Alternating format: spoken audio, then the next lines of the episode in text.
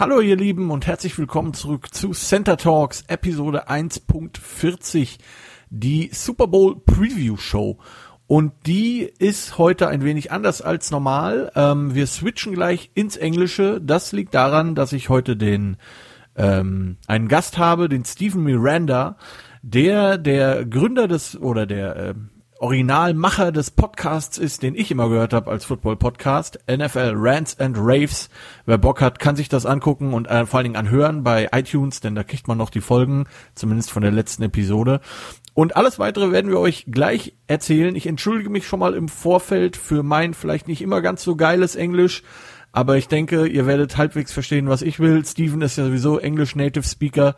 Das wird ganz gut werden. Ich freue mich total, dass er dabei ist und wünsche euch jetzt viel Spaß mit dem Super Bowl Preview. Welcome back to Center Talks, Episode 1.40, the Super Bowl Preview Show. And as I told you in the uh, disclaimer, or I don't know the German word yet, forward is the German word. Um, we are recording this show in English because I am very happy because I'm having a very special guest. Uh, the man who started this podcast, basically. Uh, we will tell you how this happened. Um, and a few news uh, for the NFL for college, one, one news for college. And we will talk, of course, about the Super Bowl and what we have to expect from that game. All that and more after the intro.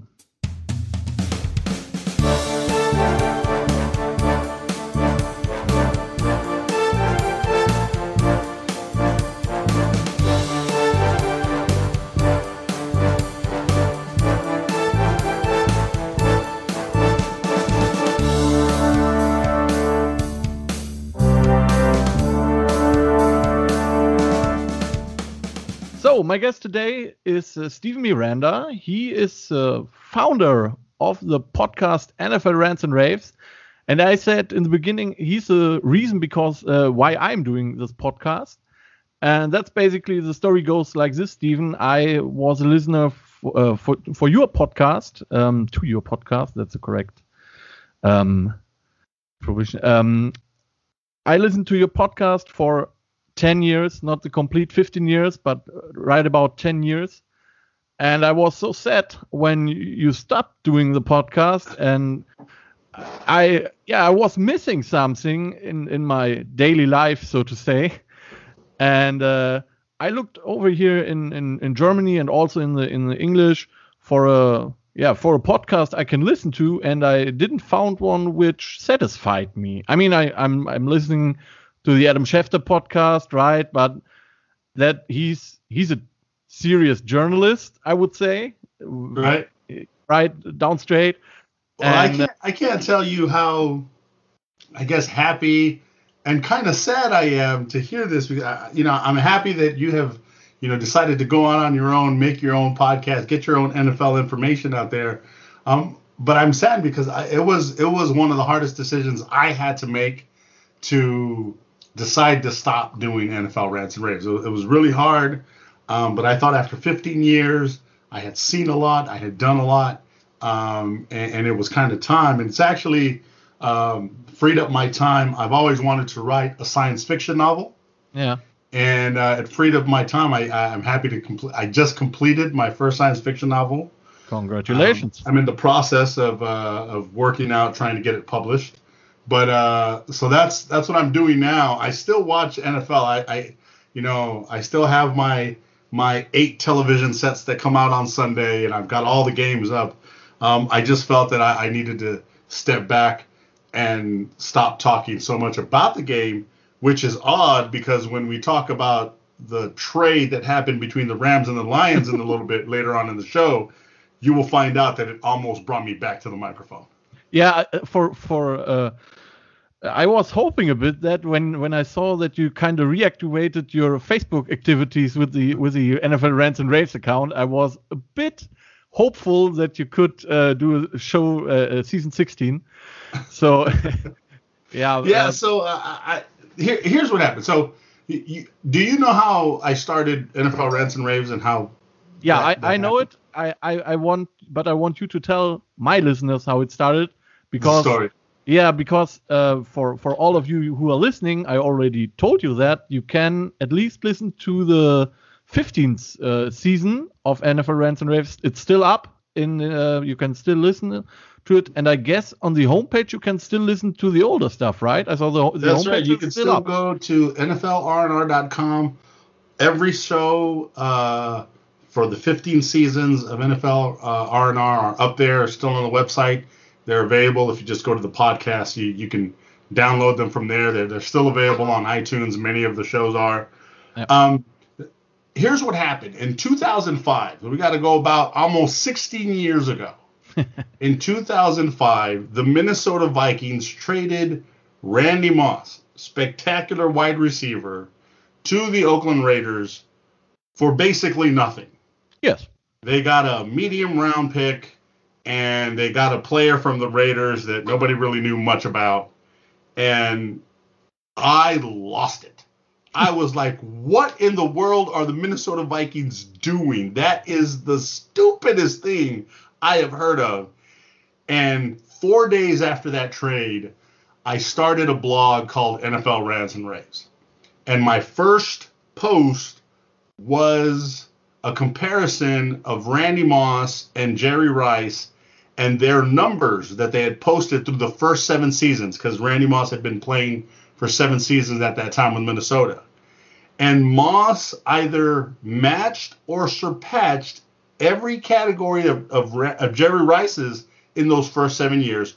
With the exception of touchdowns, Jerry Rice had 92 touchdowns in his first seven years.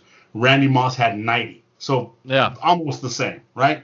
And I was like, what are these guys doing? I mean, you this guy's worth two, maybe three first round picks. Well, you're giving him away for nothing, basically. Yeah. And that's what my whole post started. And about a month after that first post, podcasts had started to rise and they were kind of getting to be a little bit more known. And I said, I'm taking this blog and I'm turning it into a podcast. And that's how NFL Rants and Raves got started. Yeah. And what I really liked over the years was for for us as listeners, we got taken into your and mostly Steve's uh, Steven's right personal life. But when you listen, when we listen to your podcast, I mean, I basically saw your children grow up, but, I yes. never saw them, right? it was yeah. Very... What, what, we wanted to do with the show is we wanted to what we called it was a word that we came up with called edutainment. We wanted to educate people about the the National Football League, but we also wanted to entertain and we wanted to tell stories of how our lives integrated with watching football, American football. This is great. We love it this is how passionate we are about the sport, and we wanted to we wanted to just not be, you know, we didn't want to be the Adam Schefter, right? We didn't just want to be a podcast about just reporting news. Here's what's happening in Dallas. Here's what's happening in Philadelphia. Here's what's happening with the New England Patriots. That, you know, you can go get that from ESPN, right, or yep. wherever you yep. want to go. To. We're gonna we're gonna we're gonna tell you some stories. We're, we're gonna go to some games. We're going to tell you stories about what happened at those games. Um, some of the people we met you know some of the crazy stories that happened. Uh, Jeff and I going to the opening of AT&T Stadium when back when it was just Cowboy Stadium, the very first game broke a record. Over 105,000 people packed into that stadium to watch the Giants upset the Dallas Cowboys in their season opener yeah, in their brand new day. stadium. and Jeff getting slapped by a, a, a woman there because we were this in the standing room only kind of you know, just stories like that that were just out of the ordinary. You would never expect just two guys going to watch a football game get into so much trouble. so uh, that's that. We just wanted to integrate that into our podcast. So uh, yeah, uh, you know, I'm very honored that you, you did. You get to you got to see my you know my little girls grow up. Uh, Elena, who when I started this this big thing was only five years old. Yes. And now she is a sophomore in college. Yeah. So it, it's it, it's it's been a it's been a wild ride. And I've loved it. it it's yeah. allowed me to to meet people that I would have never been able to meet. Um, you were to two cover, Super Bowls, right? Uh, five Super Bowls five. for Sky Sports News. Yes. Um, and Sky Sports News Radio. We went to the first nine international series games in London um, as guests of Sky Sports News. So it was uh, it was pretty spectacular. You know, something that started in my in my in my bedroom with a with a little snowball microphone yeah. turned into a, a, pretty big thing. And we had this big setup with you know dual mics and a triple mic for if we ever had guests. And we got to be on radio row for five years in a row during super bowl week. Um, saw some great things interviewed some fantastic players coaches celebrities. Um, and so it, it, afforded me a lot of stuff. You know we got to we got to be guests of naval captains um, who in Jacksonville, Florida, they invited us to come be a guest of theirs on their on their naval ships. So we got in these Navy, Navy vessels, a frigate and a and a and a carrier that we would have never otherwise had that experience. Yeah. Um, because these captains downloaded our show and them and their crews listened to it. So uh, it, was, it was pretty. We were pretty fortunate to to get to experience that. Yeah. Yeah, I came I came to your podcast via a friend who said, "Yeah, listen to this podcast. These guys are cool. They they are having fun with the teams. Uh, back there, you had the, you know, the, the doing sound for the Cleveland Browns and uh, that's right, the Detroit Kitty Cats and." Uh, we yeah. play the Evil Empire march yeah, from right, Star Wars right, for the New right. England Patriots. Right, yeah. right, and oh, yeah, that was the first podcast I really listened to, and for a long time it was really the the only one. And yeah, it was it was really funny, and I, I was really sad when you guys stopped, just because um yeah it was my my baby my my my, my fun football information. Yeah. Like you said, you can listen to Adam Schefter or uh, Ian Rapoport or whatever. They they are news guys, but uh, when you I mean for the listeners, when you guys started, you have your shows were like two hours at minimum, mostly three, and uh, I really liked that. And then you did cut it down to one hour because I mean you have families and all that stuff. Life got in the way. Yeah, like, stupid life, and you have to work and all that stuff. But uh, but I do recall those those two two and a half hours. I think once we pushed it to maybe two hours and forty minutes and something. Yeah, well, I guess and then one was near to three but it, it, was it was great. I had I had so much fun. I, I always listened to you guys when I drove to, to work or something. I, I really like that. Yeah. And, and so uh, I want to. I'll do something when we uh, when we're done. I will send you the link to that Randy Moss story that I posted on March 10th, 2005. Nice. Uh, just a few days after that trade, so that people can go back and they, you can read that article and that's the thing that started NFL Rants and Raves. I'll put in the show notes for all of you the, the link of the homepage from Steven so you can go back and listen to all the shows. I, I do it uh, sometimes. You, you, know what? I was surprised. Um, I still get uh, uh, an email with the stats of how many times the show's yeah. downloaded. Yeah. And uh, this last year's Super Bowl preview show uh, in the month of January got downloaded 280 times. Yeah. And I was like, who who wants to know what we thought about last year's Super Bowl? Well, well I'm one of these. Because there you go. Like, it's, it's, just it's just fun. I'm I'm just I like listening to all the all your takes and all. I, I listened a few one, months ago. I listened to the one where uh, Jerry Jones pissed uh, was pissed off of the radio dude who interviewed him. It was last year too. they cut me off. They yeah. Me off. but it, yeah, it's it's still funny and also sometimes it's just funny. Like you go back in in in in, in Game Pass. I use the Game Pass for watching NFL. And you can rewatch all the games from a few years ago, and you'll say, "Ah, that's that's the one." I just yeah. watched the the Cardinals uh, Packers uh, divisional game that was the year where with the shovel pass to right. Fitzgerald. It's it's football, man. It's so Arizona much. Green Bay where the yeah. where he threw the big hail mary and they yeah. tied it. Yeah. And then Fitzgerald got a pass on the corner and he took it all the way to the five yard line. Right. And the very next play, shovel pass, touchdown, game over. Game over. Bye bye, Green Bay. Thank you for making it exciting, but yeah. the game's over that that's how Green Bay does it every year. um, yeah. Yeah, I, mean, I, was very very disappointed that they yeah, did not beat Tampa Bay. Yeah. Especially how easy they uh, they they played the week before against the Rams. I mean, right. sure the Rams are not the best offense, but I mean the defense is good even without Donald. And uh, yeah, yeah, I, I was so disappointed. I think the Packers had some coaching mistakes definitely in that game against yeah. the Buck a couple yeah. weeks ago, and and it cost them because I mean, look, they pressured Tom Brady, they got him to throw three interceptions. You think, hey, Brady threw his three interceptions, you're going to win that football game. Yeah. Um, but the Packers let it definitely let it get away from them. Yeah, yeah. good, but that's the point for uh, the game. yeah, but I wanted to tell the story how, yeah, basically why I wanted you on the show and why I'm doing the show because, yeah, I needed my weekly challenge game and I wanted to talk about the NFL in a not so serious way sometimes. Awesome. Yeah, yeah I, I appreciate it. I'm actually, uh, I wish I knew German. yeah, uh, be able to learn it. To. We can make a weekly lesson. I'll teach you for free. No problem. okay, that's in, good. In exchange, you can teach me Spanish because uh, I had Spanish in school for one year, but uh, I guess mi nombre es Johannes is, is the most I can say. mi nombre es Johannes. Claro que sí. Yo te hablo en español y tú me hablas en, en German. Yeah. No, ¿Dónde está el supermarché?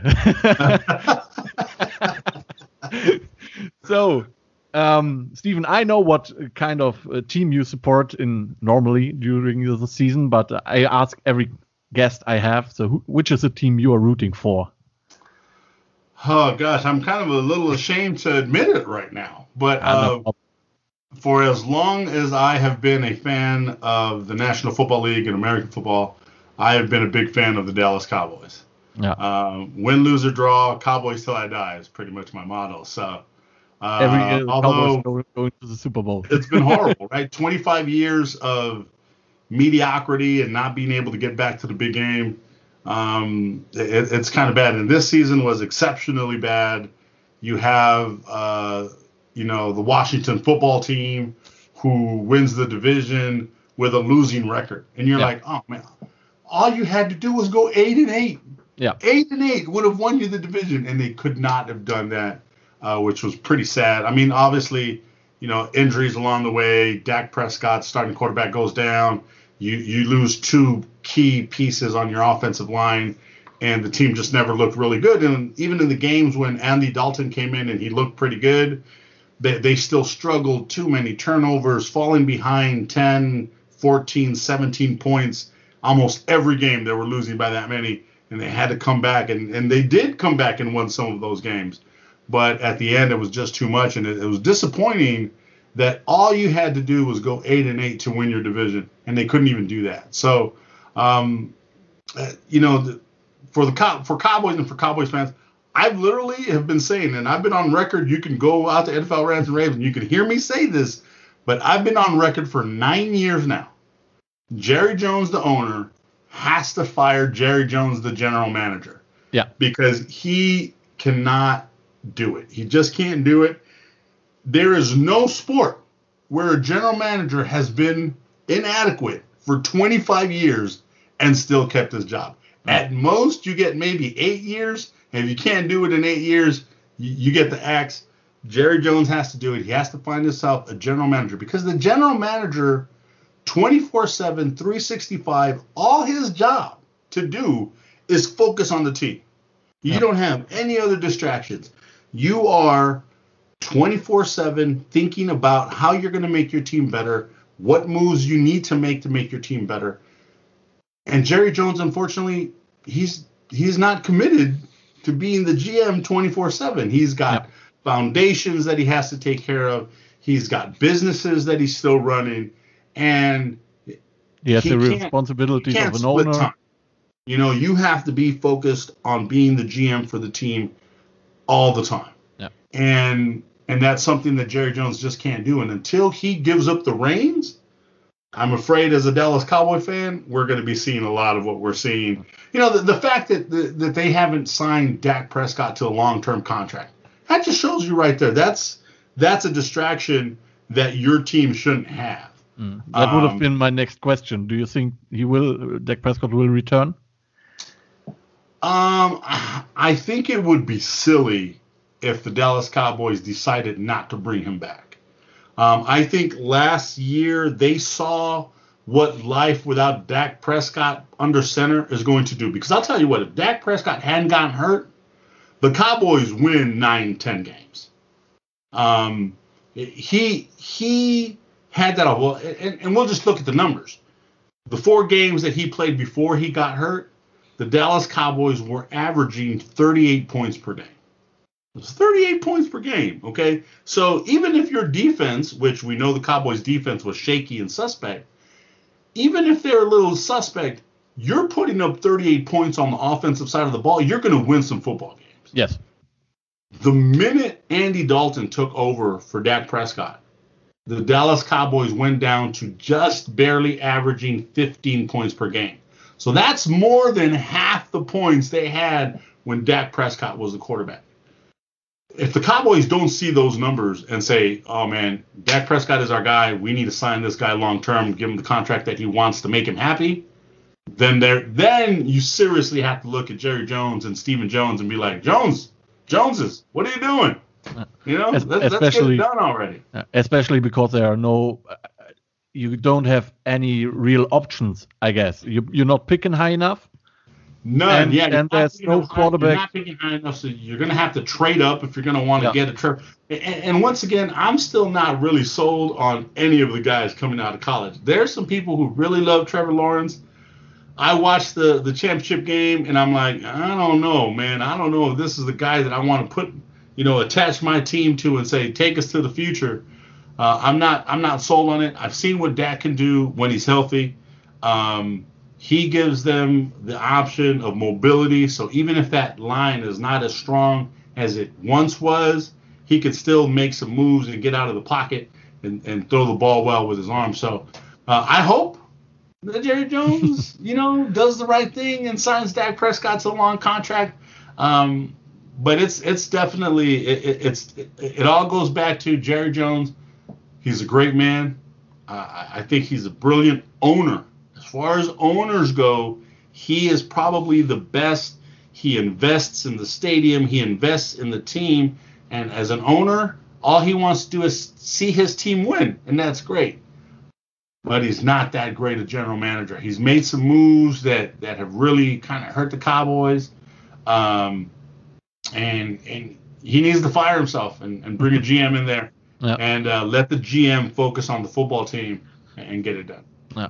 To be honest, uh, preseason, I really thought it could be a year where the Cowboys will look good. I had them actually at 12 and 4 because, to my surprise, they had a good draft, right? I mean, we Giants fans, we made jokes when we saw that, uh, we when we heard that Jerry Jones will put himself in a room and uh, nobody will can talk to him and he will make the picks all alone. And I was pretty happy because I thought the same as you. It's a GM Jerry Jones, right? And uh, CeeDee Lamb falls to the Cowboys, which was awesome. I thought they had maybe one of the best, at least top three receiver corps overall in the NFL. And uh, also, I'm thinking not that much of Dak, but he's still a good quarterback, right? You still have Elliott at running back, and yeah, you have to uh, reshuffle the line. The the losing of the of uh, Travis Frederick really hurt the center. That really That hurt big. That was big. And uh, unfortunately, his uh, successor from also Wisconsin, uh, Bi- Biatch, Biarach, Bia, Tyler, I don't, I can't speak the name really, Bi- Biadic, something like that. Yeah, yeah, Biadic, Biadic, something like that. Uh, I mean, he's a rookie. You can't you can't ask from a rookie to get uh, to replace an All-Pro uh, center from zero to 100. Yeah, and on the line, I think the biggest the biggest weakness was Terence Steele. They they kept him in the starting lineup far too long. He was uh, a revolving turnstile. If Yeah. you know what yeah, yeah, I know. Uh, that's he was he was pretty awful, and the fact that he was a starter for as long as he was for the Dallas Cowboys, that was pretty bad. So, Yeah. um, yeah, there's always next year, but I've been saying that for 25 years, um, so uh, I'm pretty done with that. Yeah, but I mean, at least you you have the honor to see your team win a Super Bowl in your lifetime, right? I I have hey, I, s- I was there for all three, so Yeah. yeah, I've, I've seen. I, it. I had I had the privilege to see two giant Super Bowl wins uh, in TV, not but uh, I saw both Super Bowls against the Patriots, so I'm still very lucky. I have a friend which uh, who is a former coach of me. He's Buffalo Bills fan for a long time. He saw the four Super Bowls uh, going down. Oh, that's tough. yeah, he, he he really had a tough time. And can uh, you imagine how amazing it is to get your team to four Super Bowls in a row? In a row, four times, you've got a shot to be the best, and four times you lose. That's that's gotta that's gotta. I, I can't even I can't even pretend to imagine. That's pain, yeah. And in by the way, in in in that turn, um, bringing in, in, in a new offense system, right? They they were the ones who get who got to the no huddle offense and they scored Run- at will run basically. gun, run and shoot, Yeah. whatever you wanted to call it. Yeah. They, no they- huddle, yeah. fast pace, come up here, you know, throw, throw, throw, get the defense tired. They were phenomenal at it. But then when it came to the Super Bowl, yeah, they they just couldn't execute the way you know they had turnovers. T- Thurman Thomas fumbled the ball a couple times Yeah. in crucial situations. You know, their kicker misses a, a, kick. which Uh, at brings the us end of to the game. kickers. Scott Norwood, you know, come on. It was just uh, uh, uh, so many things went wrong for the Buffalo Bills at the wrong time. Yeah. Um, but uh, uh, look, it is an amazing accomplishment.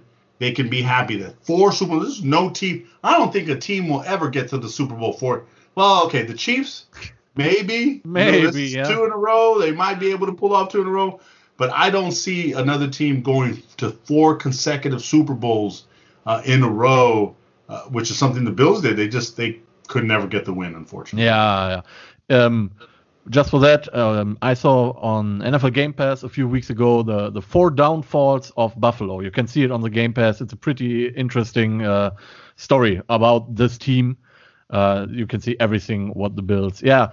So the thing is, like I said, we were we both were lucky to see our teams uh, win Super Bowls. I am. the thing in Germany is you have so many different teams, uh, fans for teams. I mean, basically, I know a guy for every 32 NFL teams who are a fan. I know a dude who's Jacksonville Jaguars fan here in Germany. He never was in Jacksonville. Well, you know, one of the things I did when I went uh, to my first three games in London, I I called it the uh, the the UN of the NFL Yeah, it is. because there were jerseys. I mean, it didn't matter who was playing. You know, the first game was Giants Dolphins, Oh, that but was a that horrible game. stadium was filled with jerseys for every team. Yeah. So before the game started, I would go around and I would just, you know, I see, I have a picture of four guys, four friends, and they are wearing a jersey for each of the NFC East teams. Had a Cowboy fan, a, a football team fan, Yeah. Giants fan, and an Eagles fan, and they're all together. And I was like, I got to get this picture because in America, you would never see this. Yeah. yeah that's in, in germany you have more uh, football is really a, a friendship sport here Uh, we are Right. we are a third a third world country when it comes really to playing football because uh, after the NFL Europe left you had a you had a big hole you remember the NFL Europe Yeah, NFL Europe. You, you guys had the Blitzberg, right? yeah we uh, I saw Kurt Warner play for Amsterdam Oh, Amsterdam that's right. That's right. When he was playing in, in for Yeah. Yeah. we had we had that and they left and then we were pretty much on our own here and uh, sports in europe is a bit different than in the us we have a big amateur amateur um, sport Football Right. league. Yeah.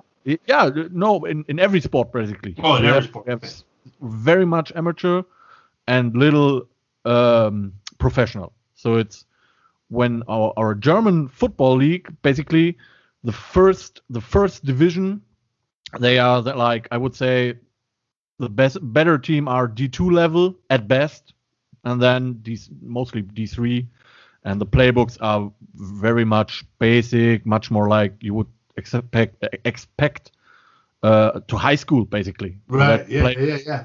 and um, so when we have Americans who come here and play, Um, sometimes they are from smaller Division One colleges.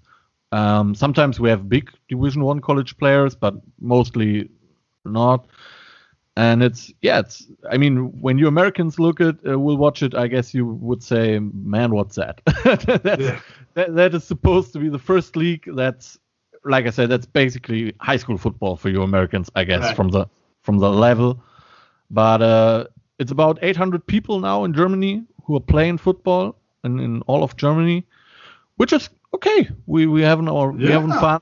We having fun, and uh, but it's different. It's it's really different. It's just it's like when when an American coach who came here who, t- who told me, uh, "What what are you guys doing? You're, you're not practicing seven days, six seven days a week." Uh, no, we come twice a week, right? So it's called training here, and he said, "Yeah, training is what we're doing in the off season, lifting weights and stuff." And yeah, that's basically that's training for us twice a week.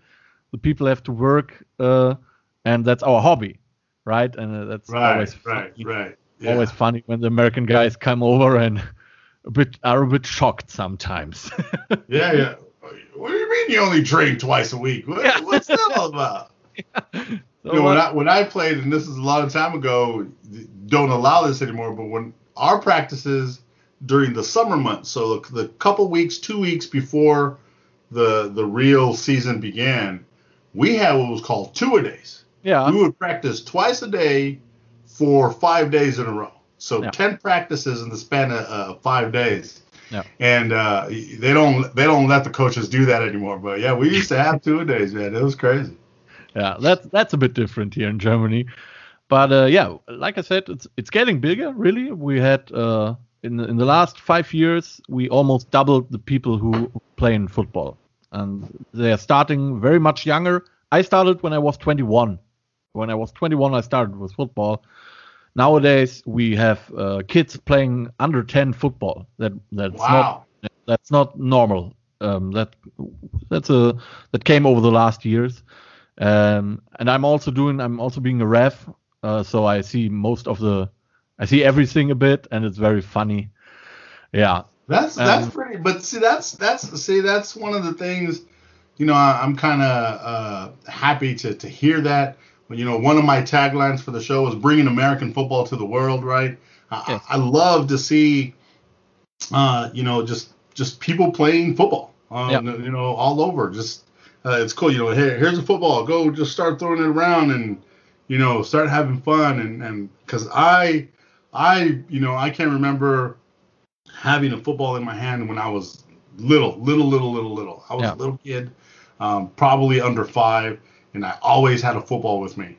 And after school, I remember, you know, rushing to get home so that I could, so we could play. We would play street football, right, right in front of our house, you know, in the middle of the street.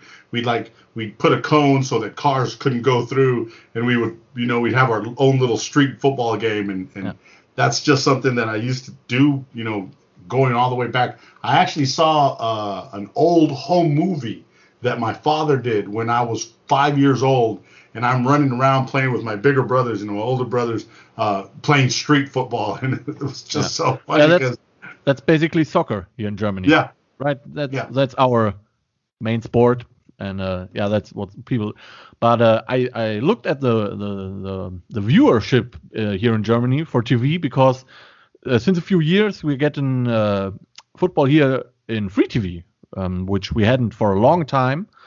I mean, like I said, I, I use the Game Pass now for years because I, I really li- like that you can see all the games and um, I I hate the German commentators because they yeah they are they are more for people who they approach every game like the viewer never has seen a football game before. And they make a ah, big deal out of a out of a two yard run right and you're sitting in front of that and thinking what the hell is he, he is he's talking about right i mean right. i know i know you americans are annoyed of cris collinsworth trust me that he's nothing against german commentators but if you look so back see, I really have to learn German then, so I can come be a commentator for you over there and you know spice it up a nice. little bit. That would be nice. In 2013, um, we had 950,000 people watching the Super Bowl back then, in when it was in in the free TV, And uh, last year, 1.9 million saw the Super Bowl. And wow! so over a million new viewers yeah, uh, in, in yeah. seven years. In what you have to imagine is, it is night for us when the Super Bowl kicks off. Yes. It's oh. deep in the night. It's in the night from Sunday to Monday. So most of us, me too, we're taking uh, uh a day off at work to, to watch the Super Bowl. And we're meeting, I mean, this year not so much because of freaking COVID, but normally you meet with four, five, six, seven friends. You watch the Super Bowl together. Mostly uh, you you played together football. I always watch with my ex O lineman. We are watching together, and yeah, so it's it's getting bigger, and uh, I'm really, I'm I'm still want to. I, the last football game I attended as for an American was an NFL Europe game, to be uh, honest. But uh, yeah, I'm I'm still want to go over the pound to you guys. Um, yeah. So John, here's here's something that you might find interesting, and you may have to work with your government for. But in Texas, there is a lawmaker that is that has proposed a bill to make the Monday after the Super Bowl a state holiday, so that nobody has to go to work. Uh, that, that's a very good idea. I guess uh, I guess football is not big enough yet. In but laugh uh, when I remember to say the what happens in Germany when the um, soccer World Cup was in Japan back uh, 10, 15 years ago. Right. I remember we took time off in school. We watched with the teachers during school in our where we was supposed to have lessons. We watched freaking soccer because the game were games were because of the time zones were about uh, 10, 11 in the morning here in Germany, and everybody wanted to watch football, uh, soccer. So yeah, that's that's that's how it is sometimes. Yeah, that's that's that's amazing. Yeah. So what time? So the so the game kicks off at your time. When does it start? Uh, it's uh, zero forty in uh, in the morning. So uh, zero forty a.m. That is. So that's that's that's twelve forty. Yeah, right. Sorry, twelve forty. Yeah, twelve forty, and that's that's a nice starting time. We sometimes have one one thirty. Oh, depends God. on the time zone, right? And uh, so on, yeah, so like our our our Sunday night football game is really your Monday morning. It is. We we are starting here at 7 p.m. That's a one-hour games. That's uh, 7 p.m. here, and then we go on. Wow, that's yeah, that's commitment. that's commitment to the NFL when you're staying up overnight to watch those games. Yeah, uh, it's, it's, thankfully, like I said, when you have the Game Pass, especially in the in the European version, you can go on the next day and you can watch the game in 40 minutes without commercials. Yeah, right. yeah the, I don't know if you guys version. have that that's too. Pretty good. That's yeah, pretty good. that's that's nice. So when I have a game I, I really don't want to see, I can go to bed. uh, yeah, that's what. Uh, I'll, I'll, watch the highlights in the morning. Yeah, sometimes that's just enough. good. After all the talk, uh, Stephen, we go to a few NFL news because um, we have to tell the people what's going on in the NFL. Uh, I left I left my uh, listeners back uh, after the championship games, and since then a bit happened. We start with the last um, head coaching vacancy we had with uh, Houston Texans, which uh, we come in a few minutes to, because I guess you have a bit to say about that situation. Um, yeah, you know, um, there were a lot of teams that needed new head coaches, right? Yes. And there's something about the Houston Texans and the organization, and I don't know if it comes with the top, but I don't think that they normally make the best choices when it comes to who they're going to hire. Yep. You know, before they had a coach who not only was their head coach, he was their general manager. So they gave him a whole lot of power, right? Yes. Um, and he didn't really wield that power correctly. I mean, he let go. He let, lets go of Deshaun Watson. He gives a first round pick, a couple first round picks to Miami for for an offensive lineman. Yeah, he's a yeah. good offensive lineman, but really that much not worth that much. that much uh, power. And then you're not really taking into consideration Deshaun Watson, right? And I think that he alienated Deshaun Watson so much. eh, Now Deshaun Watson doesn't even want to play for you. So here you go. You hire a head coach. You don't talk to Deshaun Watson, who's the leader of your team, your starting quarterback. You don't take his advice as to who he wants uh, to come in and, and be the, the the new head coach of the team. You have a coach like Eric Bieniemy, who's the offensive coordinator for the Kansas City Chiefs, who has been phenomenal over the last three years, and you bring him in for one quick, short interview, and you don't wait for the, the season to be over before you maybe bring him back in again and possibly interview him for the position, and you go and you hire David Culley. Yeah. Now, if you're sitting there and you're asking yourself, who? That's what I did. Okay. Yeah. And Culley, I had to look him up. his last position, he was the wide receivers coach and the passing game coordinator slash assistant head coach for the Baltimore Ravens. Now, Yeah. the Baltimore Ravens is a great organization. I get that. But do you, do you really have any power when you're the assistant head coach? I don't know how much power you have. Um, you know, being a wide receivers coach, that's a position coaching position. I don't know how closely you work with the offensive coordinator. You're taking a guy who hasn't been a coordinator, either on the offensive, defensive side of the ball, and you're giving him head coaching powers over a team that needs a lot of work. You're going to have to really, you know, well, first of all, let's just look at Deshaun Watson. Is he going to come back? Is he going to be the quarterback of the team? If he's the starting quarterback of the team, him and the coach are going to have to be on the same page and see eye to eye. Otherwise, it's going to be an, another disastrous season. Uh, I just think that that that is of, of all the head coaches that got hired over the last several weeks, I I think that was the worst one because I'm not sure that David Culley is going to be the right fit offensively for that Houston Texans team. Yeah, he was uh, the wide receivers coach at the Kansas City Chiefs in the season the Chiefs didn't score a wide receiver touchdown. So, so what does that tell you? He's a wide Yeah. receivers coach who can't get his players involved in the football game. yeah, I mean, I think um, the fact that David Culley become became the new head coach was due to the fact that the Houston Texans are a mess at the moment, starting They- with they are a trouble. You With know one of the head coaching uh, jobs that I did like? The Atlanta Falcons. They went on and they, they went and they poached offensive coordinator from the Tennessee Titans, Arthur Smith. If he can take a, a, a declining uh, quarterback that they got from the Miami Dolphins there, right? And Ryan Tannehill, and make him viable again, Yeah. and make him productive, and take that offense to another level in Tennessee.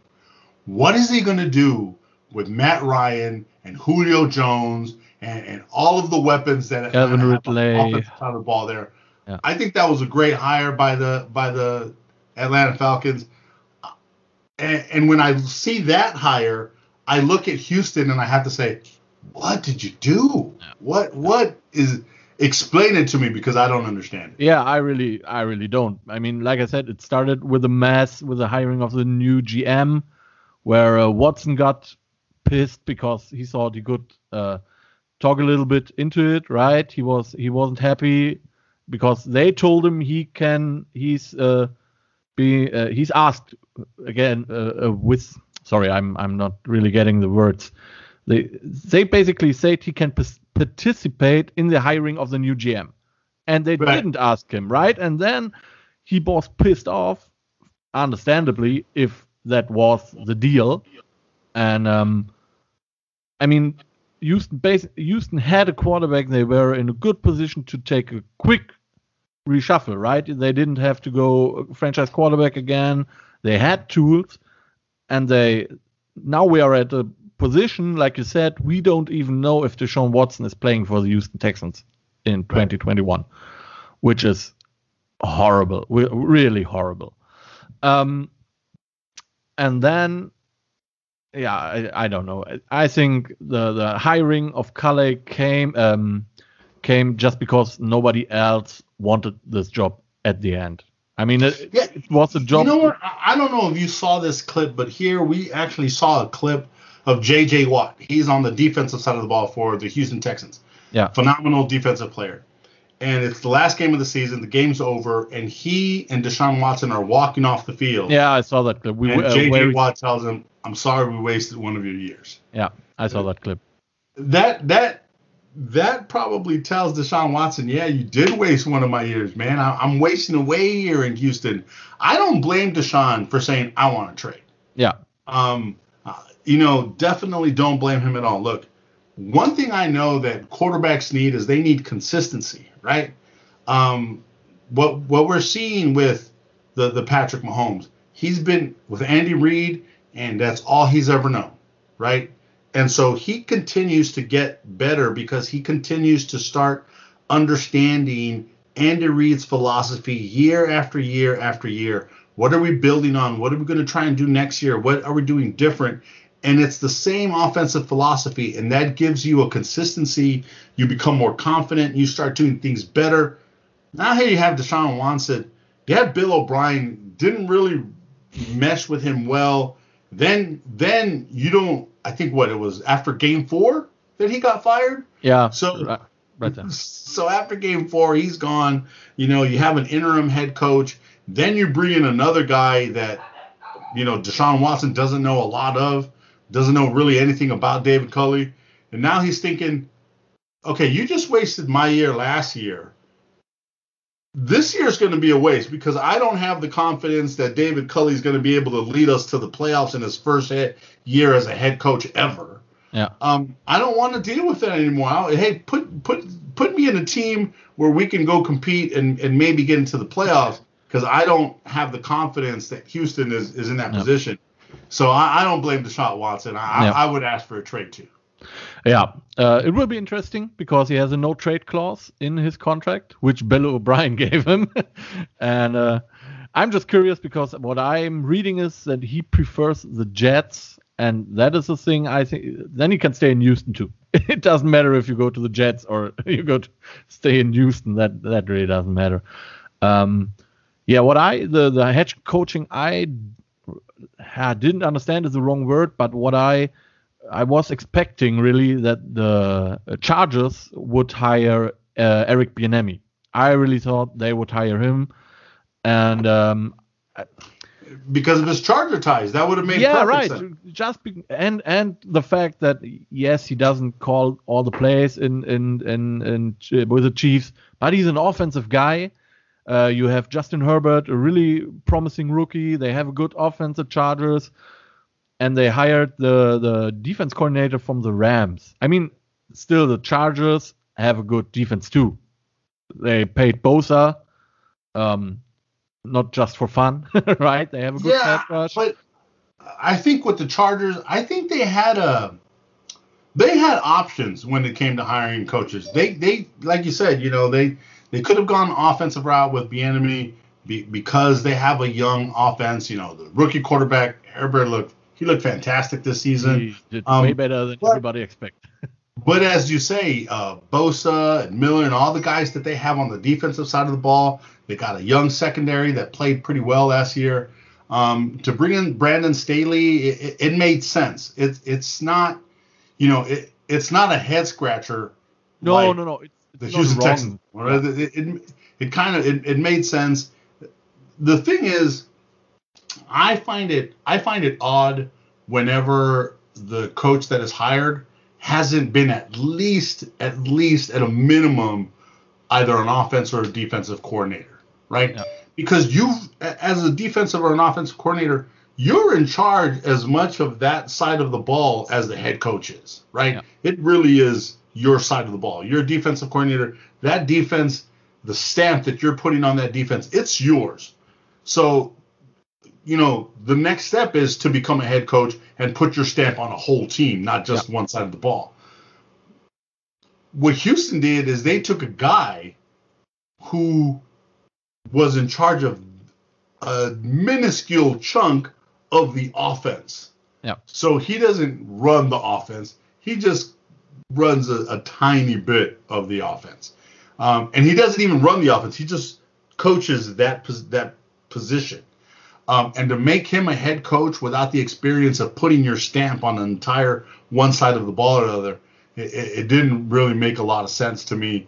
Um, but Brandon Staley, even though I would have loved to see Bieniemy, uh, the head coach of the Chargers, I, I think that Brandon Staley, um, because the defense for the Rams has been pretty good over the last several years, it, it wasn't that bad of a of a, of a no no no no no not bad but i really thought it would be Bieniemy just because of the offense.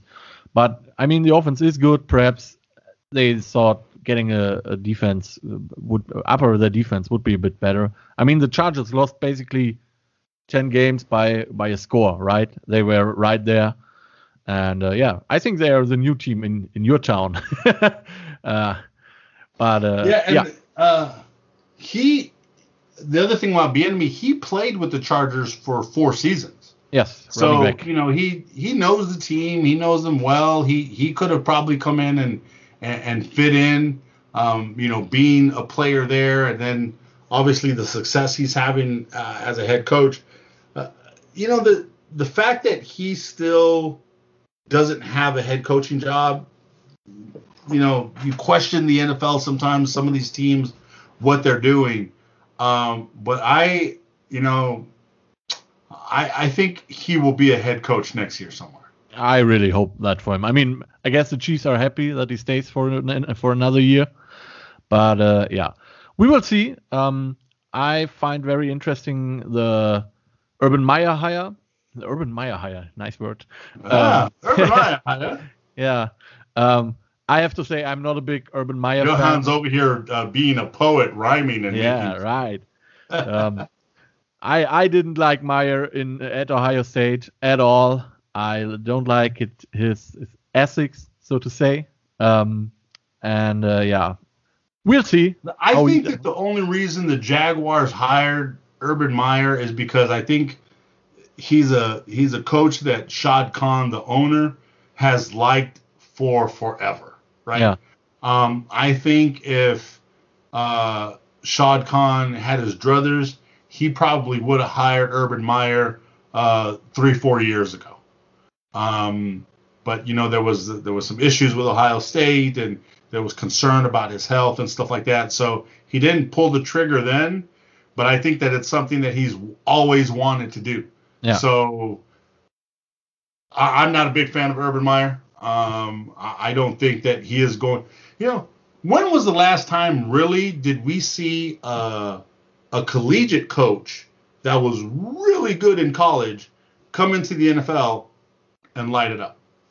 Um, I would say Pete Carroll, but I'm uh, not sure if he. Pete, Pete Carroll's the last guy that you've seen that was, you know, took USC to a lot of national championships, came to college, came into the pros, and he was able to transition the Seahawks, took the Seahawks to a couple Super Bowls, right? Yep. I mean, That's everybody remembers but, when when and, and before Pete yeah. Carroll, it was really you got to go all the way back to the Jimmy Johnson days, all the way back to the '90s when he came out of Miami and took yep. the Cowboys. That's two guys in about 25 years, right? Yep. There's not very many college coaches. You know, Nick Saban, who is fantastic at the collegiate level, he came back and he was a train wreck. Mm-hmm. Um, you know, Lane Kiffin, you know, was well, he wasn't really a great college yeah. coach, but he but was re- okay college coach. Re- he, remember, remember he was a, a, train yeah. wreck in the NFL. Remember when uh, the Eagles Norm, hired Chip Kelly, and everybody Chip thought Kelly, he's, Oregon, he's, he's the guy. Yeah. He flamed out in in uh, in Philadelphia, and now he's unfortunately uh, ruining the UCLA Bruins, which yeah. I, I like to watch football, and play football sometimes. So you know that didn't pan out. So here you are. I, I don't understand why they think that they're going to be able to take Urban Meyer. He was successful at the collegiate level, and I think sometimes what the owners don't understand is it's a different coaching mentality, right? When you're coaching at the collegiate level, these are kids, these are 18, 19, 20 year old young men who are trying to get to the point where everybody wants to be, which is in the NFL they're going to listen to you. There, you tell them something, they're going to listen to what you. You get to the NFL, you got grown men that are making millions of dollars. you can't come in and be all headstone and, and, and be tough and try to tell them stuff because it's going to go in one ear and out the other. It's like, what you talking about, old man? You don't, you can't talk to me like that. You know how and, much money I make? They don't care what you say. You have to be able to coach differently. And I think something about the something about Pete Carroll, what he was able to do is he was able to transition. He's a rah rah guy. He's a he likes the players, and he was able to take that style and make it work for him in Seattle. Yep. Can Urban Meyer do that for the Jacksonville Jaguars? Uh, I don't know. I think the Jacksonville Jaguars got far too many problems. They don't know who their quarterback is. Yep. You know, I really thought they were going to run with Minshew mania. Yes. You know, and and and and make him the guy, but you know, after a couple bad games, they pulled him. So yeah, they're not really sure really about what they got there. He's got his work cut out for him. Urban Meyer is going to have to, you know, find the guy at the quarterback position for the offense. And then after doing that, he's going to have to shore up a defense that was a little questionable this year.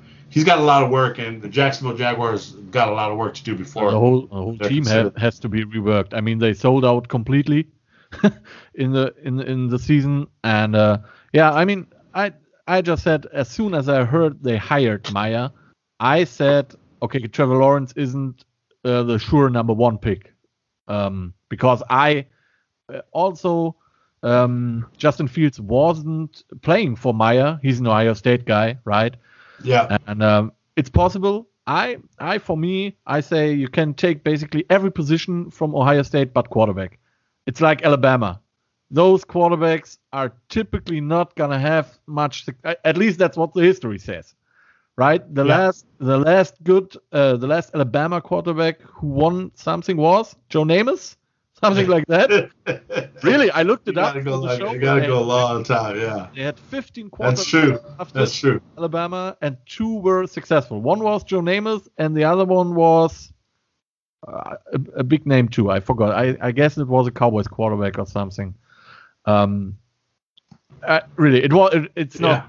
It's not a typical quarterback school, right? You have no, no. You you get good running backs coming out of there. You get good wide receivers, but typically it's not a quarterback that you want to go with. But it will shake up the draft, I guess. I still think it will be Trevor Lawrence.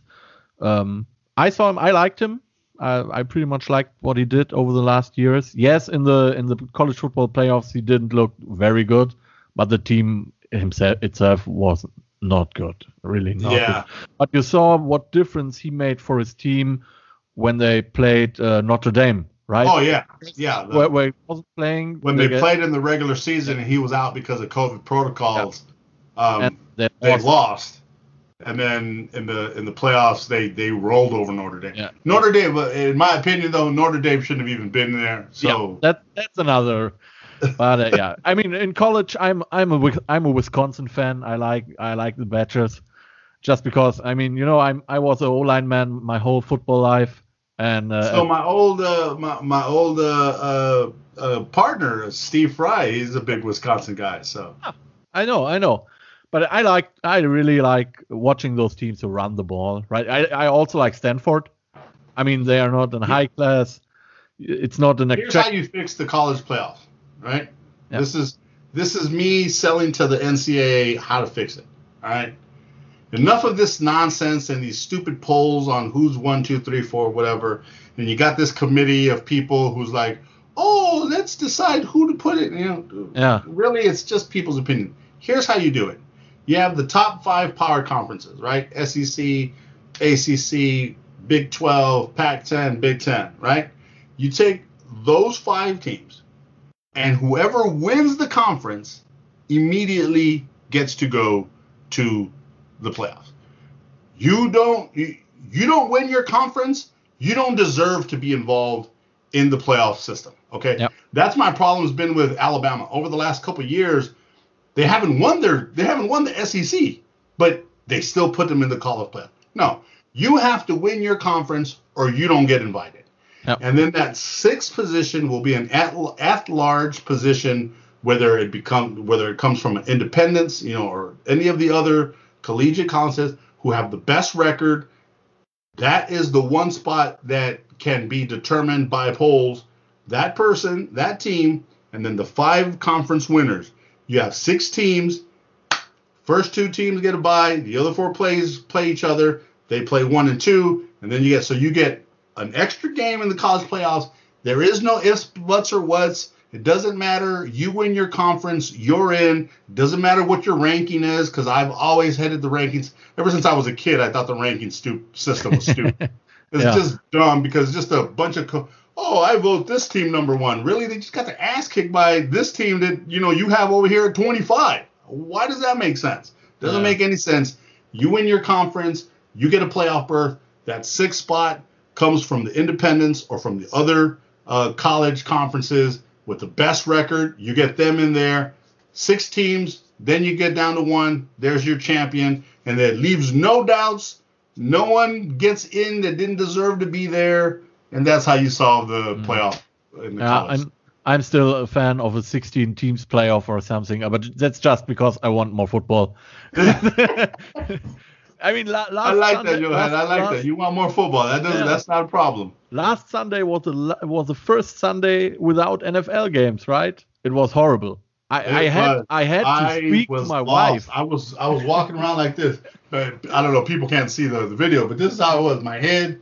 I was just. What am I doing? Where I would walk. Honey, Yeah. Trisha, what what am I supposed to do today? I I didn't know. I was lost. I said the same. My girlfriend said, "You can talk to me." So I said, "I'm out."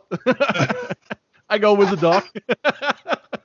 Then I was like, oh, you know what? I could watch last year's Super Bowl Yeah, on right. the. On, let's turn it on. Let's check out last year's.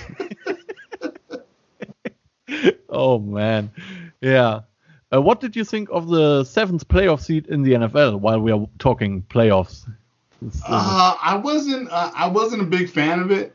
Yeah, me too. Um, because I think being the, the one seed gave you an extra advantage, right? Now, if you're the one seed, you're the only team that gets a bye, and I don't know if uh, uh you know that bye week is important. Yeah. and I think it's important to have two teams that get the bye, right? You get two teams that get a bye, you kind of even it out a little bit. I really expected the Super Bowl to be Green Bay and Kansas City. I really thought it was going to be the two ones because they had that extra bye. They got to rest up a little bit. You know, they didn't have to worry about COVID during that extra week.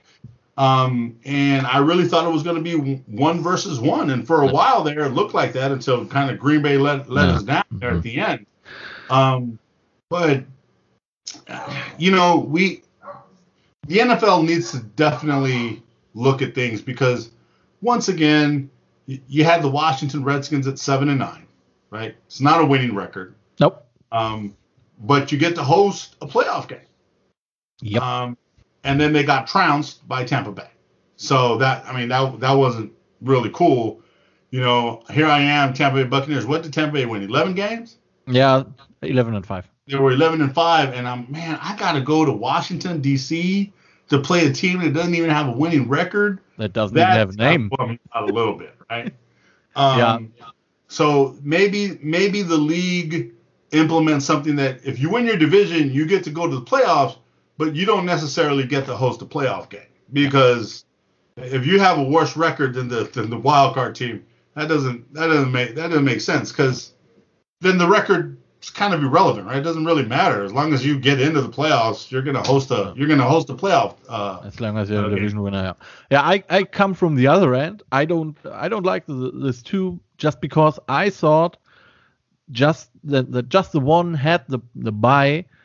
Uh, some teams, the Steelers, for example, they didn't they they didn't have to play for anything in week 17, right? If you you you you knew you wouldn't be the you, you wouldn't be the number one seed, so it really doesn't matter if you second or third or fourth uh, you you have to play either way in the wild card round, so you you don't have a bye. So yeah, but that's that's that's if you only have the number one team with a bye, right? yeah, that's what that's I'm saying. That's why I want the second team to be a bye, right? Yeah, yeah, me Because too. That- that's- there's that's two teams with a bye. That third and fourth team, they could still maybe they still might have to play week 17 to to try and get that that bye week. Um, but but you're I, I understand exactly what you're saying yeah, that. you have nothing to play for when you're not number one. Right. Yeah, So- I'm hey, I, I don't get. Uh, I'm either going to be three or four. Okay, I'll, I'll I'm not playing my guys. Who cares, right? Good. Then uh, we were at the news. uh, next news are two um, retirement news. First of all, uh, your guy Jason Witten uh, finally retired, perhaps Yeah. at least. He's going to be a high school football coach. Uh, that's what I read. Yeah. Uh, yeah. You know, I, he's a he's a he's a great guy. Jason Witten is a really really good guy, but man, he just did not do well being in the broadcast booth. Yeah. Not everybody's Tony Romo. Yeah, exactly. He just he just did not do well in the broadcast booth, and I think that and a lot of the criticisms that he got kind of pushed him back to football. Yeah. Um, he wasn't ready to give it up football up just yet. Um, and I hated that he went to the Raiders. but you know, when you want to play and somebody takes you, that's where you go, Yep. right? Yep. I was happy to see him score a couple touchdowns. That was pretty awesome. Yeah. Um, but yeah, at, at some point, right? Even Tom Brady at one point will retire. he will. He has At to. one point, Father Time catches up with everybody, and he makes you leave the game that you love. Yeah. I mean, um, nobody. and, uh, so yeah, it's it, it's sad to to see Witten go, but uh, wherever he goes, I wish him well. I think he's going to be a great coach coaching the kids because Yeah. I know he's got that temperament and that patience for that. Liberty Christian School in Texas. That's where he's heading. And also retiring uh, among the bi- bigger names is uh, Steelers center Maurkice Pouncey, um, which leads us to the news that Big Ben wants to play another season. Um, I, I really thought they would retire together. That's what I thought. Uh, but it seems like uh, Roethlisberger wants to play one more season, perhaps uh, restructuring his contract a bit. Um, which leads me to the thing that I will no longer call the Pittsburgh Steelers Pittsburgh Steelers. It's just from now on, it's Big Ben and the TikTok crew. I like that. the TikTok crew, yes.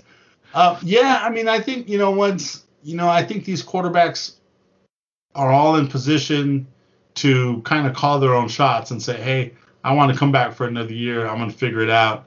Um, you know, you see that with Tom Brady. He's Tom Brady in his mind, he can still play for another five years. You Yes. know, you ask him. Um, I don't think he can, but he, you know, that's his belief. Um, if Roethlisberger is healthy, I think he can come back for another year. He, pr- he probably will.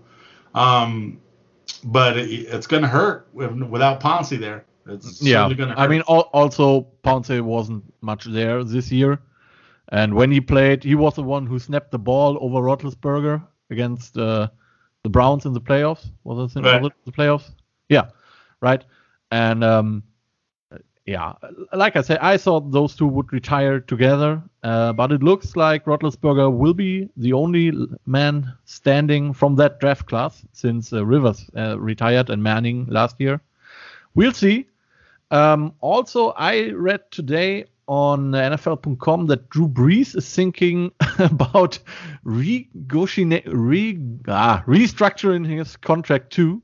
So he uh, didn't say for for real he will retire. I say it's in his best interest to retire, but uh, we will see. Yeah, I think he, I, I think he is going to retire. I think the reason he's doing this is because you know he has still guaranteed money coming his way. Yeah. So by restructuring his contract, he's going to let the Saints kind of like move that money so that it doesn't hit them all at once. It hits them over time, Yeah. and he kind of does them a favor, and then he, you know, says peace out, and he retires and he walks out the door. Um, I I think it's time for him. Um, you, you know what? I, I really think he was part of the reason why they lost that final playoff game. yeah, yeah. He Yeah, could I- not. He could not stretch the field. He could not throw the ball down the field. I don't think he threw. I think he th- in the entire game he threw one pass that went past 15 yards. Uh, he threw Uh, none further than 20. Zero. Right. Zero Yeah, passes sure. 20 yards plus. At all. So that that's a that's a problem, and I think he finally realized it. It- You know, once again, it all comes down to father time. It, it's really hard when your body tells you, "I can no longer play this game at the level that I expected." Because I could play. You know, he could throw the football. but he can't throw the football at the level where he needs to be to be able to make every throw down the field. And it catches up with everybody. And, and Drew Brees played played it great. You know, he got his one Super Bowl win, which is more than other quarterbacks can say. Yes. And uh, you know, he took a he you know he he he came back from a, a beating this year, and and the, the fact that they were able to kind of still be competitive in the playoffs was good, but it, it's Yeah. definitely time for him to go. I mean, the fact that he came back after a punctured lung was I'm amazing. Yeah, He had a he had a phenomenal career. I think the year where they lost against the Rams two years ago, that was his year to get to the Super Bowl again. They got they they got screwed a bit and screwed themselves with the interception in in the in overtime. But uh, he wasn't that good last year, and this year, yeah, he's he's. I mean, like you said, he can throw the ball. He can throw it a thousand times better than me. so who I, am I to tell him, right? But I guess it's time for him uh, to hang the cleats up and be father. I mean, he doesn't have as much kids kids as Rivers, but he has a few. So yeah, so we'll see. Um, that's that. And uh, the last piece of news I want to get out that's uh, more interesting for for us here in, in Europe, but uh, I'm pretty excited. Uh, the news came out a few hours ago that the Big Ten Conference, the college football, will play their first uh, game of the season, week zero, practically, um, in Dublin. Illinois will take on Nebraska in Dublin. really Yeah, if the COVID Cornhuskers. yeah, if if if COVID lets it happen, we will see. But it's scheduled. Um, I really wanted to go this year because it was uh, supposed to be Notre Dame versus Navy in Dublin, but uh, yeah, it got cancelled. Yeah, that got canceled, which, which I thought was going to be really cool to see. Yeah, me so. Nebraska and the Fighting Illini, oh, that's that'll be a good game. The, Yeah, I, I hope so. I hope so. And uh, yeah, perhaps the NFL will come back. We will see. Um, yeah, like I said, I, I'm I'm still hoping for a game in Germany because we're getting bigger. I mean, we have a few guys in the NFL. We had a few guys. Um, right here here in Germany, like I said, in free TV we have it. You uh, you remember Björn Werner, the first round pick from the Colts? Yeah, he's doing free TV uh, now here in Germany, and uh, yeah, they're getting bigger. Uh, I guess our most uh, accomplished dude was uh, the tackle from the New England Patriots, Sebastian Vollmer. He was the left tackle for a long time uh, and won two Super Bowls, I guess. Jakob Johnson at the moment is playing for the Patriots fullback. We have uh, Mark Nzeocha, Nzeocha, something like that. He was drafted by the Cowboys, by the way, and is now with the 49ers. So we have a few German guys. In college, there are many, many German guys. So it, yeah, it's getting bigger here. We'll see what this takes, and I'm I, I still hope that the NFL will play in Frankfurt or München or something like that in in further. Uh, yeah, that'll be that'll be a good game. Make sure you try to get out get out to that one. yeah, I'm still trying to get in the US first for for a game, but we will see. Um, okay, so who do you have over there as big number seventy-two hanging back there behind you? uh, that's that's a jersey from me. I played in. That's Those your the- jersey. Look at Yeah, that. those, those are Here my I was. jerseys. I was like, was that is that refrigerator Perry? Who is that? no, no, no, no. Those are those are mine. My, the jerseys I played uh, when when I when I played. Excellent. Excellent. Yeah, yeah, yeah. Awesome. So, um, oh, one one last piece of news. I almost forgot that. uh, Steven, the trade of the off season, at least Oh god, I don't want to talk about this one. the uh, LA Rams. I'm still saying St. Louis Rams, by the way. It's like you saying uh, San Diego Chargers. Yeah. That's me saying Los Angeles Rams, uh, not saying Los Angeles Rams most of the time. They gave up basically everything two first round picks and Jared Goff in exchange for Matthew Stafford of the Detroit Lions, which means the Rams won't, ha- won't have a first round pick until, I don't know, 2051 or something. 2024. Yeah. Man, eight eight years of no first round picks. Yeah. That's what they've done. Eight years. That's um yeah. I mean, for real, I thought Stafford would go to uh, that he would end in Indianapolis. That's what I thought because I thought they were the team with the best um, option for him to compete right away. Also, the Rams are not that bad of a destination. Um, I mean, poor Jared Goff now has to go to from LA to Detroit, which is a, a bit different to live, I guess. yeah. So you you know how we said earlier in the show that the Randy Moss trade between Minnesota and Oakland that's what started the whole NFL Rams yeah. raid. Well, when I heard this raid, it almost made me come back and yeah. start doing the show all over. Do it because it Do was it. ridiculous. It came out of the blue. Yeah. No one was expecting it. No one was talking about it. Like it literally just was like, what in the world were the Rams thinking? Not only do you give up your starting quarterback, which you just took in the first round just a couple of years ago, you're going to give him up. You're going to give up a third rounder.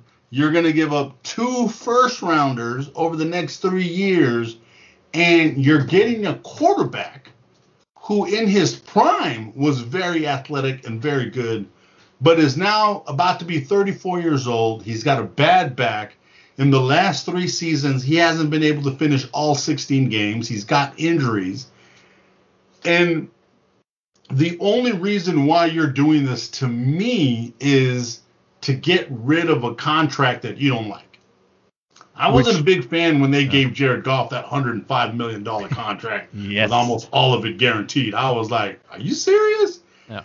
Yeah, you guys got to a Super Bowl, but he looked bad in the Super Bowl. I mean, and he wasn't the reason that they got. I was like, let's calm down. Let's let him play. He's still got a couple more years under his rookie contract. Let's let him play that out, and and let's see if he can get you back to the Super Bowl and if he gets better because the, the, the, Patriots exposed him in the Super Bowl. They, they scored what three points, right? That was, yeah, that was thirteen was. to three Super Bowl. One of so your defense held the New England Patriots to thirteen points, and you couldn't score fourteen. You scored three. Yeah. That was not good for the offense there. Um, and, and and this season, Jared Goff seemed like he was getting better in some games, but then in some games he looked really really bad. Um, and especially in the in the playoffs, um, uh, against the Packers, he he looked really bad. Like he did not belong on the same field as, as Aaron yep. Rodgers. Yeah. But to blow up your team, and now you're going to go eight years without a first round draft pick to get a quarterback that's not necessarily going to make you better. Uh, I had a problem with that. I, I, like Matt Stafford. I'm not taking anything away from him, but he's older. He's he's got injuries. He's got a back problem. I don't think the Rams got better. Usually, when you make a trade like this, when you give so much away, it's because you feel you're going to make your team better and it's going to make you competitive, right? Yes. That's what you feel you're doing for your team. I don't think this made the Rams better. I, I think it made them worse. Uh, not uh, true. Yeah. I still don't think they have a, a running game that is sufficient enough for when they got rid of Todd Gurley.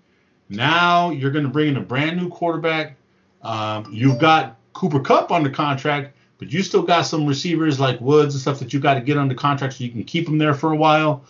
Um, I think the the serious downgrade is where Jared Goff was a mobile quarterback and you could do those rollouts or even throw the ball, you know, switch the pocket from one side to the other.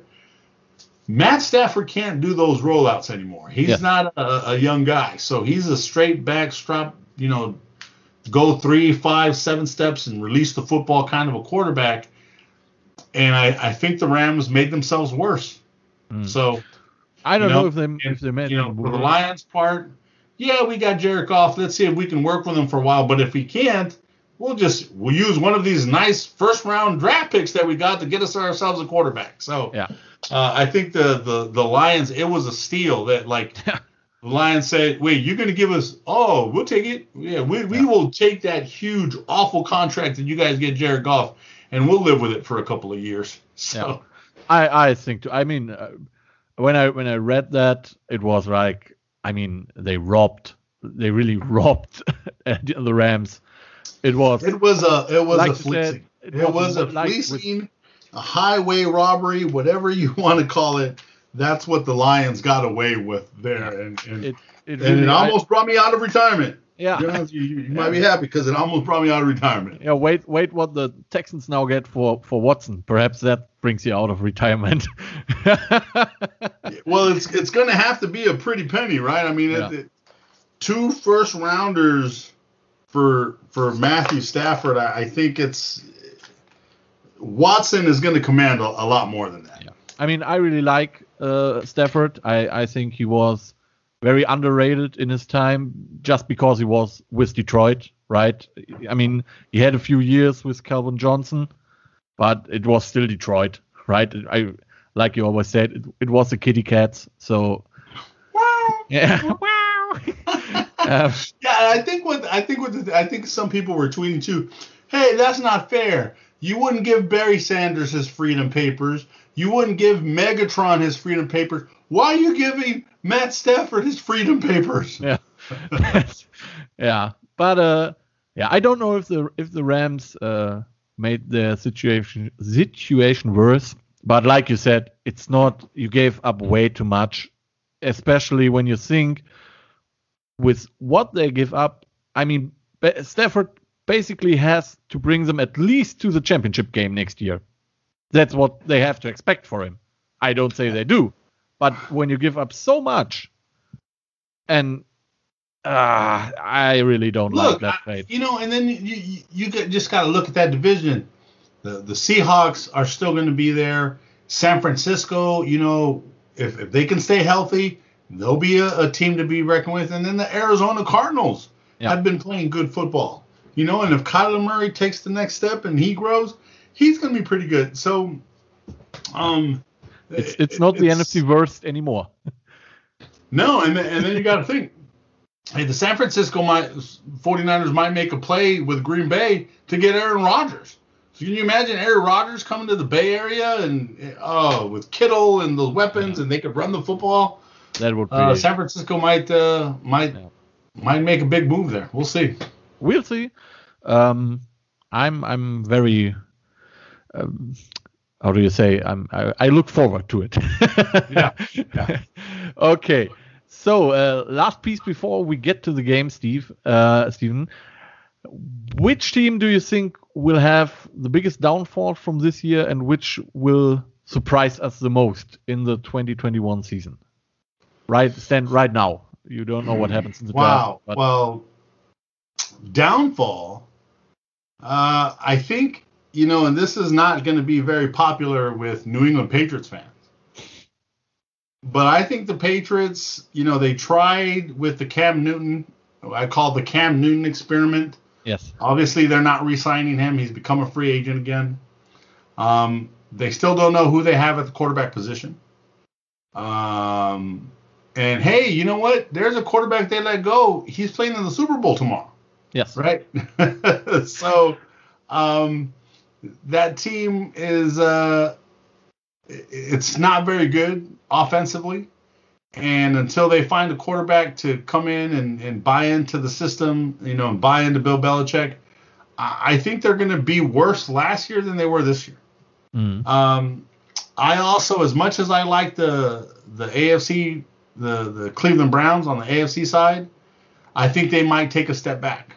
Okay. I think I think they they had a chance this year, and it kind of it kind of fell apart there at the end because uh, they couldn't tackle a backup quarterback. Right? no, he, uh, he threw the ball. Fourth and one. Right. Well, I'm just talking before that. Before yeah, that, yeah, he got him all the way to within a half a yard. Right? It was like third and third whatever, and, or something, and he made 18 yards. third and 18, and he made 17 yards. Yeah. Like, oh my god, are you kidding me? Yeah. Um, I think they might take a step back. Yeah. Uh, as far as teams that I think are going to have a, an upside and going to surprise us next year, as much as it pains me to say this, and much as it hurts me to say this, I think Ron Rivera has got something brewing there in DC. Yeah. Um, you know, I, you know, I, I hate liking a team that is called the football team because you know, they're the football team. Yeah. But um, you know, I you know how much I dislike that football team, by the way, Yes. especially just because of their name. But I, I think that Ron Rivera has definitely got got that team pointed in the right direction. If he can get his quarterback situation sorted out, the way he's got that defense playing is it, it's the defense of old that he had with Carolina, where he just they're pretty they're pretty fierce. They get after the quarterback. They've got a good secondary. So I expect uh, you know the Washington football team to be a team that that you're going to have to reckon with. Um, but then I also like the I like the Arizona Cardinals. I think that you know if they can start trusting Kyler Murray a little bit more, and you know they're on the offense side of the ball, they're going to be a pretty good team to to to reckon with as well next year. So I got Arizona and, and Washington and the NFC being a team to to watch. They're going to climb. Um, I think the Browns and the Patriots will decline a little bit next year on the AFC side of the ball. Um, and hopefully the Dallas Cowboys can stay healthy and maybe Yeah. win a few games for me and make me happy. yeah, yeah. I, I like also Washington. Um, I used to do fun of them because of the name. I I called them different uh, names from from soccer basically. So I said uh, FC Washington and uh, VfL Washington and Sports Friends Washington. Uh, Every week I took took another name, like the Washington Hotspurs and something like that, just because of the Washington Hotspurs. you take whatever name I gave them. and yeah, I, I remember I said in my preview show I had Washington at two and fourteen slash seven and nine, and I said it really depends if Alex Smith is a quarterback or not. Right. Because I really didn't like Haskins. And yeah, I mean he showed me. but Yeah, uh, yeah, I I always liked Alex Smith. I liked him with the Chiefs. I liked him with the 49ers. He's not Yep. a he's not a Tom Brady, yes, but he's a he's a pretty good quarterback. And um, I said if he plays for for Washington, they will be better than with Haskins, and he- they showed me, right? Uh, Yeah. I think the most the team w- that will disappoint me the most next year are uh, basically uh, Big Ben and his TikTok crew, right? Yes, they have a good defense. I give them that, but as you saw how much that team imploded at the end, right? Uh, Yeah, I mean, you know if- that if- 11 if and 0 record the- when they started, it, it was uh, it was kind of smoke and mirrors. You know, they Yeah. were undefeated for 11 games and it was great, but they of those 11 games, four or five, I think it was five games that they won in like the last second or the last drive of the game. and they, They, had to come back to nobody. win that football game. They They struggled against the Cow- the Dallas Cowboys with their Yeah. fourth string quarterback. Yes. Um, uh, you know, I was telling my friends, you know, or anybody who would listen about the Pittsburgh Steelers, like, don't be too happy with the Pittsburgh Steelers right now. They're 11 and 0, but they they could very well be seven and four, or Yes. you know, be six and Yeah. five. So don't don't think they're just gonna roll on into the playoffs and stuff. Yeah. I, Um, uh, But I, I, I hear you there. I Yeah. definitely can see the Pittsburgh Steelers falling back a former former head coach of mine, he's a big Steelers fan, and I really hate to, to tell him that, but ah man, I mean the way they handled their business, the, the way the, the stupid. How do you how do you come to the idea that dancing on a logo of an opposing team is a very good idea? Yeah, that, how, that, how in the world? Uh, Beside the fact that it shows disrespect in in every way, how do how do you get to this this thing? Do you think this is a good idea? I don't know. And yeah, um, and the fact that the coach wouldn't stop him from doing that. Yeah. either, that uh, it. that's um, and they threw the ball so often and they had so many easy drops. Right? It wasn't uh, contested balls or something. It was. I mean, I could have catch those balls, and I'm a horrible receiver. I was off. Uh, I was offensive lineman for a reason. right? I. Uh, yeah. I, we will see. And uh, yeah, I also think, unfortunately, uh, Washington United will, perhaps will be a good football team next year over the next years. Um, there's not so much hope for my Giants, so we will Mhm. see. we will see. Good. That's uh, that's that. And then, my friend, we will come to the game why we are doing this show. The Super Bowl is the uh, big Super Bowl, el juego grande estupendo de la semana. Right, I didn't say that because I can't.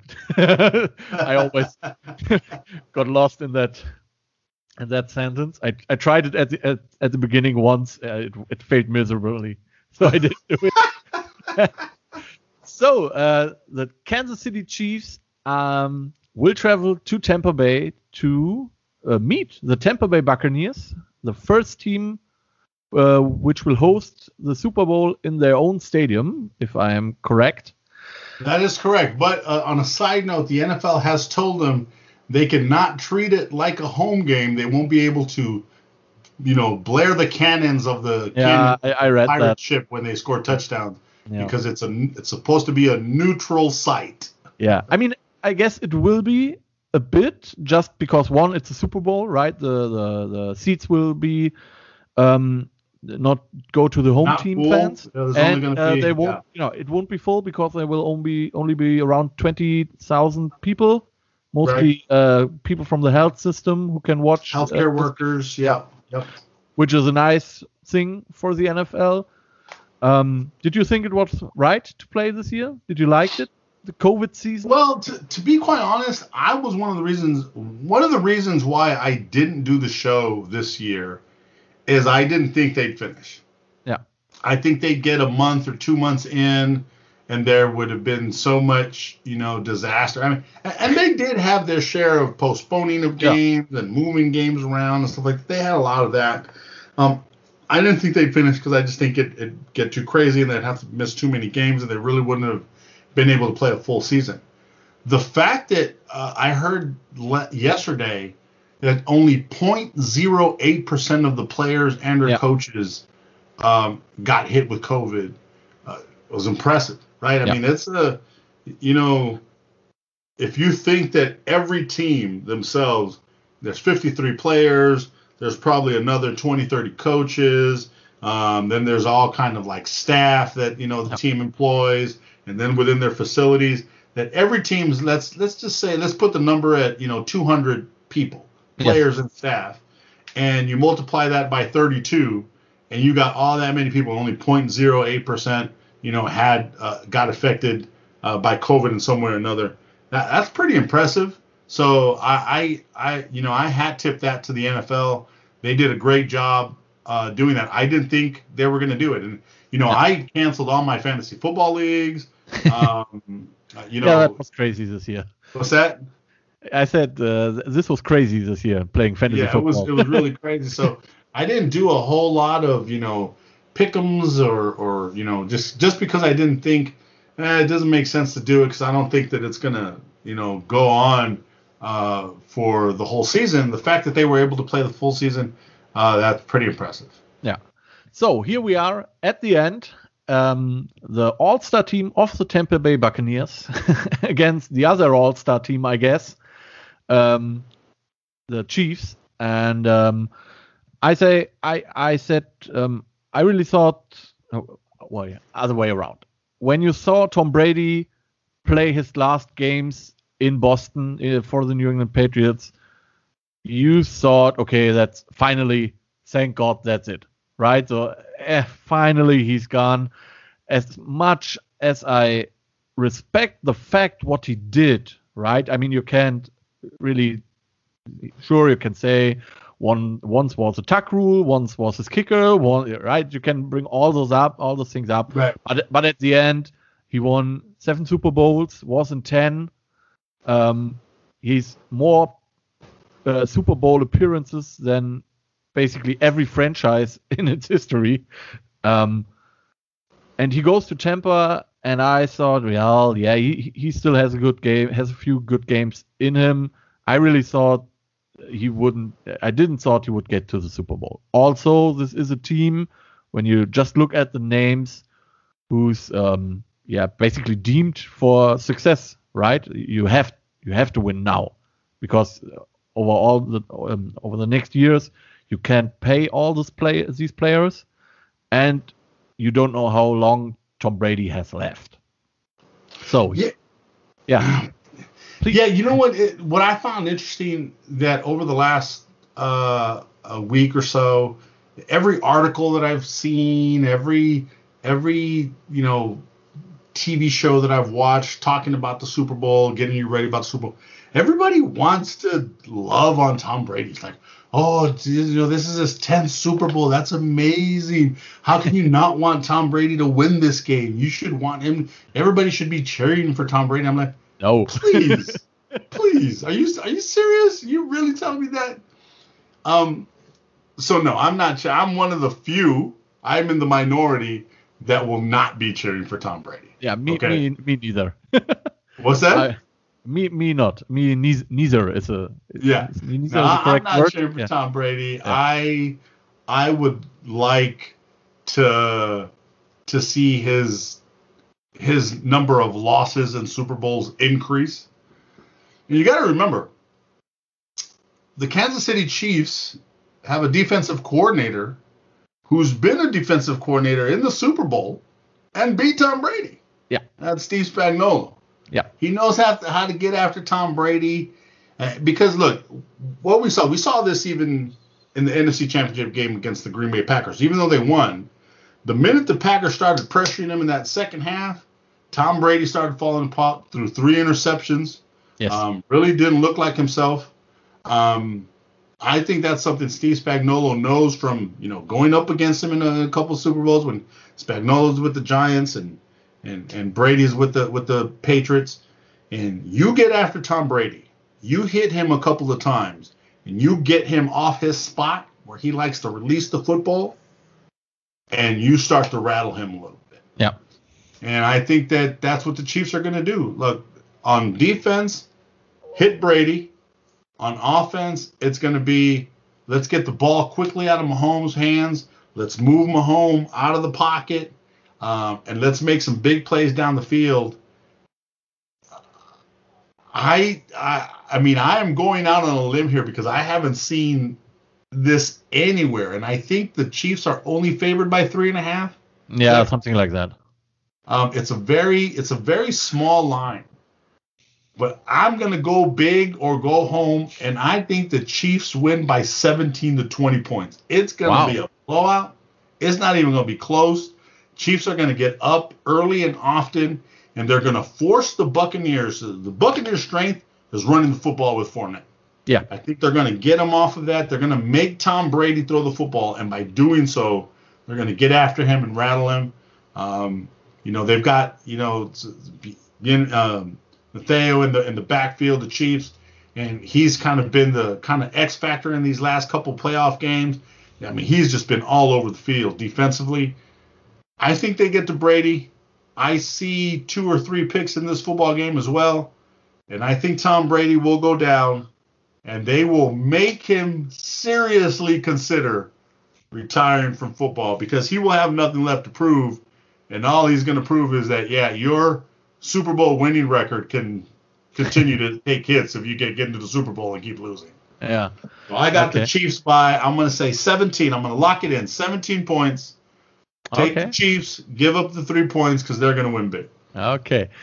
Um, I also have the Chiefs. So uh, we'll have no challenge game. But besides, oh, uh, so what? Yeah, wait, tie? wait, wait, no, no, no. I say the Chiefs win, but because of the challenge game, we're tied at nine both. I'll take the Bucks. I'll take the blame.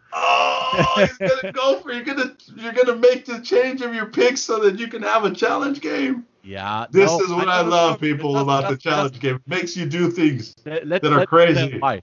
Let no no, let me tell why. So I'm taking the Chiefs. I say the Chiefs win. But uh, for the sake of having a challenge game, because our my deal with my listeners is um, because I have a different a, a, different person every week, right? I don't have a, a, um, a one guy every week here. Right. So uh, I made the deal with my listeners. Um, the guy who loses the challenge game puts uh, five euros in a box, and at the end we'll uh, give the the money to a charity um, organization. Well, put me down. If I lose this challenge game, I will put uh, some some some money in the in the box so you could. Yeah, and that's that's the same thing I'm doing. So if the Chiefs lose, I'm taking I'm giving the five euro is, euros in, but I think the Chiefs will win. So you know, it's just if I if the Bucks win, okay, that's it. Then you take the five uh, euro, and if the uh, Chiefs win, I take the five euro. So we just you got it. You got it. That's that, that's that's a, that's a good that's a good way to do it. Yeah. The, the no. I just I just think Mahomes, you know, for as young as he is, he is very football smart, right? Yes. There's a, there's being football, there's being smart, there's being football smart, and he's both, right? Yeah. He's a smart kid, but he really understands the game at a level. You know, I I love the point where he's at his in his career where his mind tells his body to do something and he can do it. Yeah. Right. There's like if he's like I'm gonna throw it like this and I'm gonna throw a side arms or I'm gonna throw it overhand or whatever, however he wants to get rid of the ball, he has the ability to his mind thinks it and his body can perform. Now, yeah. he'd probably have that for another, you know, five, six years until his body starts to come down to earth a little bit. But for now, he is playing kind of like a superhuman. He, yeah, you know, it's really fast. He makes the decision. I'm not even looking at you, and I'm going to throw you the football, and it's yeah, that's just unreal what he did. What he did, just unreal. it's it's pretty amazing. And the thing about Brady is, as as well as he's done over the years, he's a robot back there, right? He's he, he he's he's not very mobile. He can't get away, and I think the Chiefs will get after him. You know, they got after Baker Mayfield. Yeah. And Baker's a young, you know, athletic dude that can move around. I think they get after Tom Brady here, and the walls will come tumbling down. yeah. Um, the the only concern I'm really having I'm really having with the Chiefs is basically they have from from a standpoint or the, the, the, the thing to watch is the Bucks defense versus the Chiefs offense line, right? They lost Eric Fisher, the, their left tackle, in the game versus Buffalo in a non-contact yep. um, injury. So basically, the, their only remaining starter from the beginning of the season is their uh, is the center, uh, Deiter, I guess, or a writer, Deiter, something like yeah, that. And, I, and, I understand that, right? I think that's Richter's the center, right? Yeah, Rich. I think yeah, yeah. I think the I think the thing with look, the Tampa Bay Buccaneers have had the number one rush defense all year long. Yeah, they have stopped the run. So if I'm the Kansas City Chiefs, why even do that? Yeah, you know, i I've got a patchwork offensive line. My strength is my quarterback who can put the ball wherever I, I need him to. The Bucks are going to blitz. Let's burn the blitz. Let's get the ball out quickly. Let's you know get uh, Edwards-Helaire or uh, Bell coming out of the backfield, catching the ball out of the backfield.